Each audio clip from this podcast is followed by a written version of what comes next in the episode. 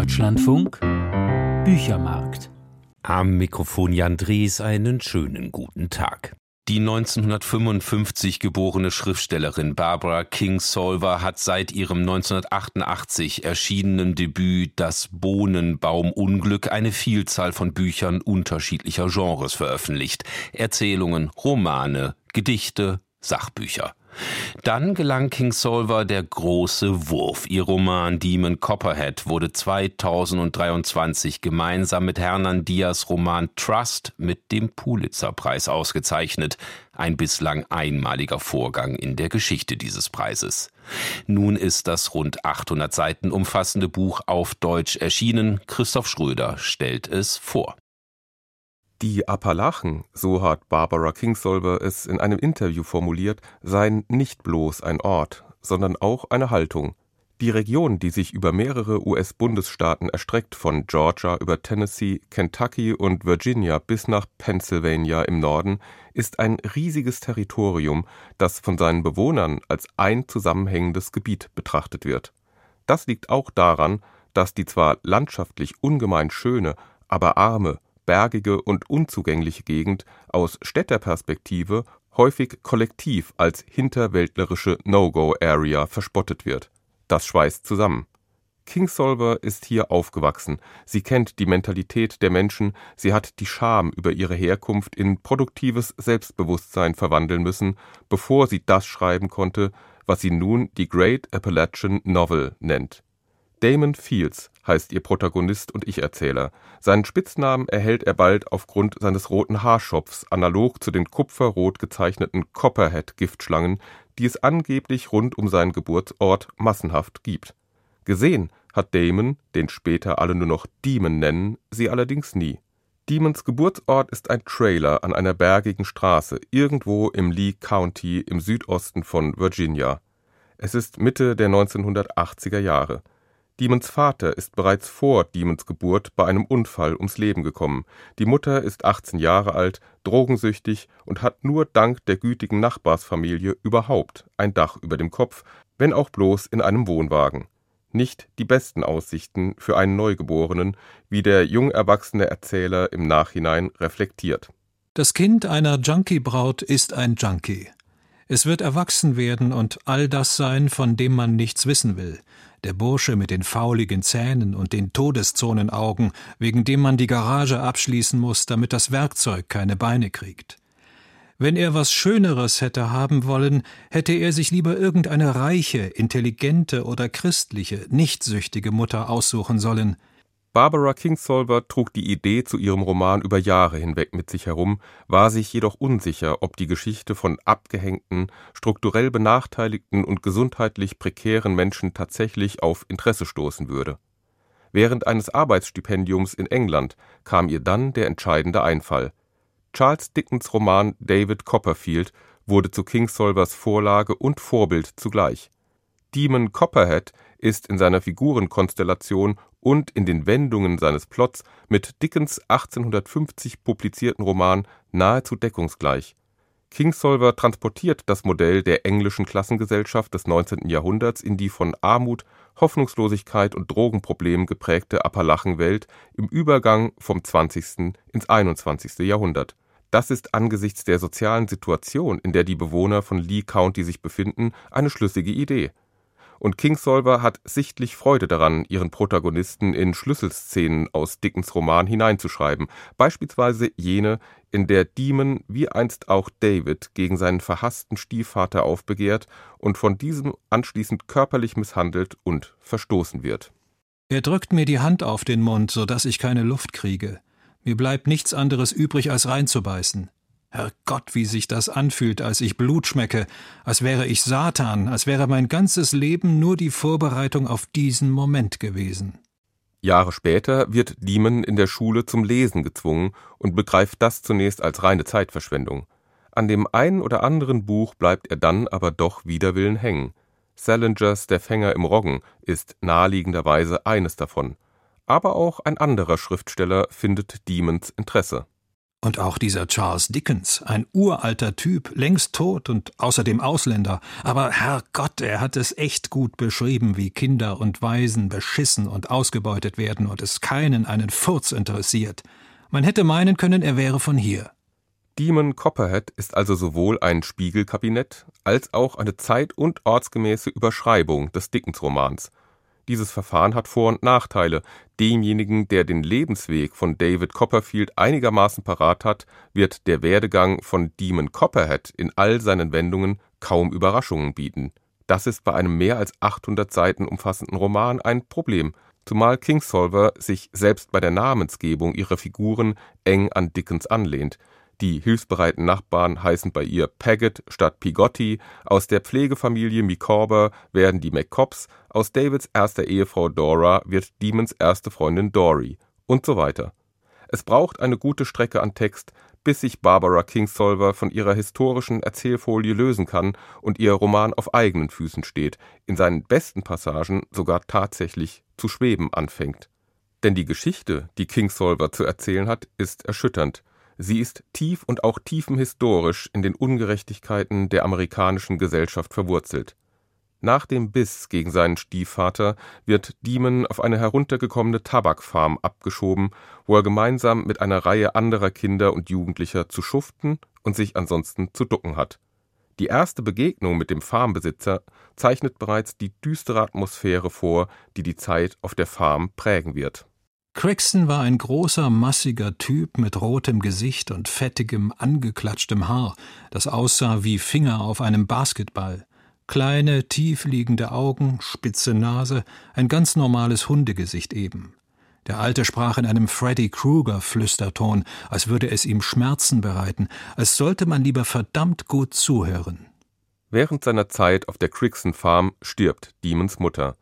Als seine staatliche Betreuerin ihm als Todesursache nur das Wort Oxy sagt, weiß Demon nicht, wovon die Rede ist, aber eines der wesentlichen Themen des Romans ist damit gesetzt. Die Opioid-Epidemie, die ungeheure Suchtwelle, ausgelöst durch das Schmerzmittel Oxycontin, mit dem der Pharmakonzern Purdue seit den 1990er Jahren massiv auf den Markt drängte. Demons Mutter stirbt an einer Überdosis. Ab diesem Augenblick schleicht sich der Drogenmissbrauch als eines der zentralen Motive in den Roman ein, doch die wahren Ausmaße der Katastrophe werden sich erst später zeigen. Sein gewalttätiger Stiefvater zeigt nach dem Tod von Demons Mutter kein Interesse an dem Jungen, also kommt er in eine Pflegefamilie. Während in Dickens David Copperfield die Micawbers als im Grunde gutherzige, aber finanziell ungeschickte Menschen erscheinen, sind Kingsolvers McCobbs gierig und verschlagen Demon wird bei ihnen in einer besseren Hundehütte untergebracht, leidet unter permanentem Hunger und wird als billige Arbeitskraft auf einem Müllplatz abgeliefert. Was seine neuen Erziehungsberechtigten interessiert, ist allein das Geschäft, das sie mit ihm machen können Mr. McCobb war voller Ideen, wie er ein bisschen Extrageld verdienen und sie aus den roten Zahlen rausbringen könnte, und hatte die meisten ausprobiert: Kosmetikzeug, Rassehunde mit gefälschtem Stammbaum, menschliche Werbefläche, Samenspende und so weiter. Natürlich kaufte er auch Lotterielose. Seine neueste Idee war das mit dem Pflegekind. Wenn es gut lief, wollten sie noch ein zweites aufnehmen und das Doppelte kassieren. Kingsolvers Roman braucht einige Zeit, um seinen Rhythmus zu finden, seinen roten Faden und auch seine Sprache. Demon erzählt sein Leben in einem überwiegend harschen, im Original wohl auch dialektal gefärbten Umgangston. Der versierte Übersetzer Dirk van Gunsteren hat im Deutschen einen adäquaten jugendlichen Tonfall gefunden. Doch birgt auch die Sprache von Kingsolvers Roman im Vergleich zur historischen Vorlage eine Schwierigkeit während Dickens Erzähler sich am Ende zu einem erfolgreichen Schriftsteller entwickelt haben wird und mithin über eine breite Palette an Ausdrucksmitteln verfügt, wendet Demon sich dem Zeichnen zu. Er denkt in Bildern, nicht in Sprache, hat ein ausgezeichnetes Beobachtungsvermögen und einen starken Blick für Details. Sein Jargon aber bleibt unverändert der des Outlaws, auch wenn Demon in Sachen Lebenserfahrung und Menschenkenntnis schneller hinzulernen muss, als ihm lieb ist. Demon hat einen klar erkennbaren Sound, aber eben nur den einen. Demon schlägt sich zu seiner wohlhabenden Großmutter durch. Mit ihrer Hilfe erfährt sein Leben zunächst einmal eine positive Wendung. Sie vermittelt ihn in das geräumige Haus von Mr. Winfield.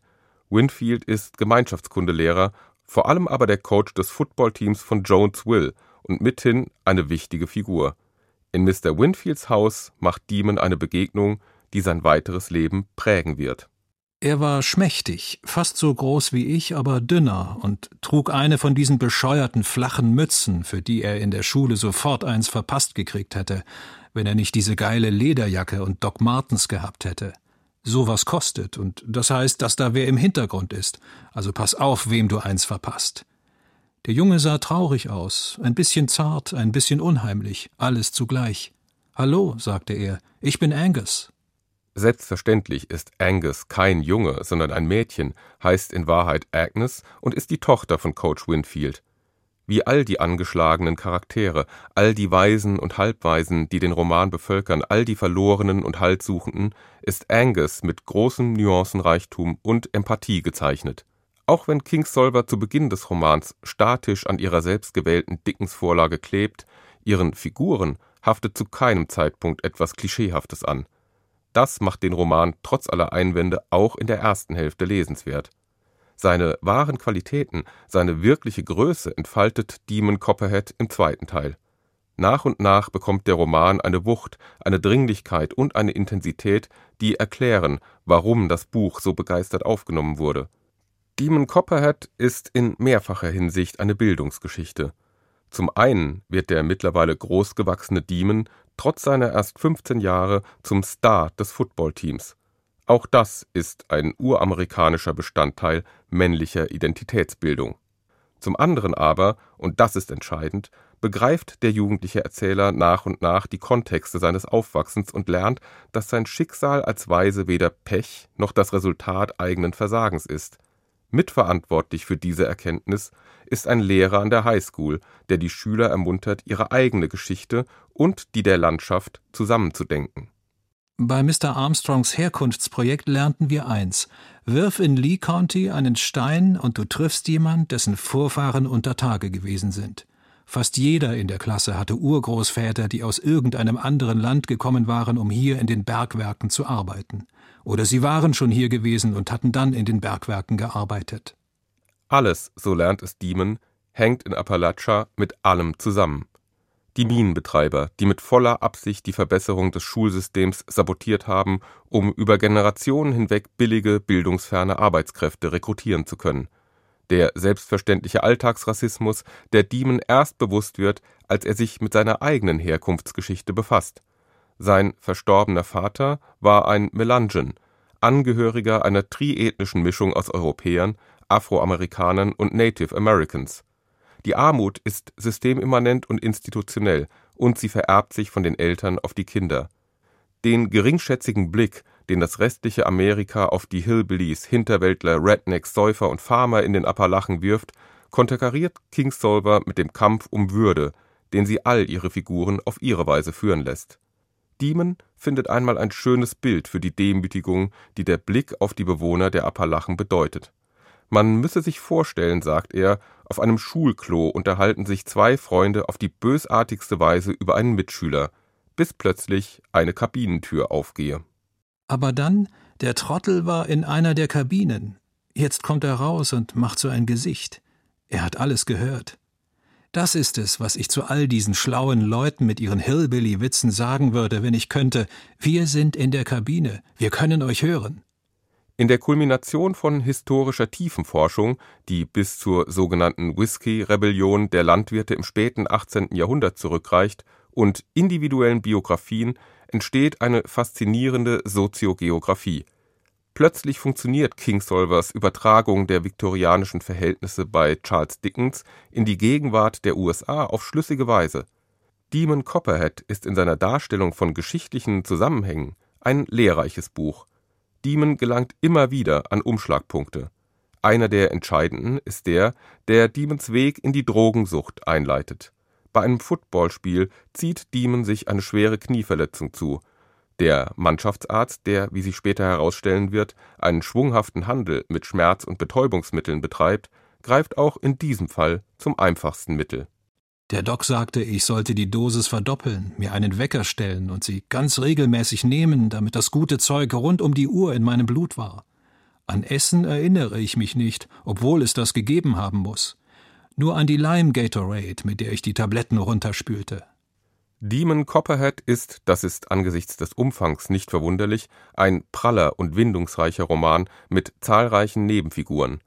Dass Demons Kindheitsfreundin und Wahlschwester Emmy, die Enkelin der verzweigten und von Schlägen gebeutelten Paget-Familie, mit dem aufschneiderischen Provinz-Footballstar Fast Forward durchbrennt, ist, siehe Charles Dickens, keine Überraschung. Dass Fast Forward, den Demon von seiner Zeit auf der Crixon Farm kennt, nicht nur ein Lügner, sondern auch ein Dealer ist, ebenfalls nicht. Doch im Kern treibt Barbara Kingsolver erzählerisch eine harte Dichotomie voran. Sie schickt ihren Protagonisten in die Hölle der Medikamentenabhängigkeit. Demon verliebt sich heillos in Dory. Dory pflegt ihren schwerkranken Vater und hat dadurch unbegrenzten Zugang zu Opioiden. Es ist ein langsames Verschwimmen unterschiedlicher Rauschzustände, in das Demon und Dory hineingeraten, für den Augenblick erhebend, mit der Zeit jedoch verheerend. Für Dory sind Zuneigung, Liebe und Sucht untrennbar. Ihre Zungenspitze berührte die Oberlippe. Sie sah aus, als konzentrierte sie sich darauf, das beste Geschenk zu machen, das man nur machen kann. Sie zog etwas auf, drückte aus der Spritze einen klaren, dickflüssigen Tropfen auf ihre Fingerspitze und steckte mir den Finger in den Mund, unter die Zunge. Ich sah weg, als sie ihren kleinen Fuß auf den Sitz stellte, den Schuh auszog und sich einen Schuss gab. Auch wenn es um den Medikamentenmissbrauch geht, hat Barbara Kingsolver einen ausgezeichneten Blick für sprechende Details. Auf einer Beerdigung fragt Demon sich, warum die älteren Männer selbst auf ihren festlichen weißen Hemden seltsame grüne und rötliche Flecken haben. Erst im Nachhinein wird ihm klar, dass es sich bei diesen Flecken um den Schutzüberzug von Tabletten handelt. Er soll verhindern, dass sich das Medikament auf einmal im Magen auflöst. Die süchtigen Senioren reiben ihn mit ihren Hemdsärmeln ab das ganze Land ist überschwemmt von der Droge, seine Bewohner sind dauerbedröhnt, abhängig und unter Beschaffungszwang, das Gesundheitssystem erscheint pervertiert. Andererseits sind diese vermeintlichen Hinterwäldler, deren Kinder, wie es einmal heißt, nach Afghanistan gehen müssen, um überhaupt etwas von der Welt zu sehen, geprägt von einer grundsätzlichen Freundlichkeit und Hilfsbereitschaft. Kingsolver romantisiert und idealisiert nichts, aber durch den Text schimmert eine selbstverständliche unaggressive Form der Heimatverbundenheit, die die Menschen an ihren Ort bindet. Oder, wie Demon selbst es einmal ausdrückt, Lee County saugt einen zurück. Aus welchen Gründen auch immer. Vielleicht ist es die Schönheit des Landes, die immer wieder auch Trost spendet. Lee County ist kein Platz für Helden. Und doch hatte Demon, wie er später reflektiert, schon immer ein Fable für Superhelden. Durch Zufall trifft er einen weiteren Weggefährten aus dunklen Kindheitstagen, der mittlerweile als Gestalter für die Lokalzeitung arbeitet.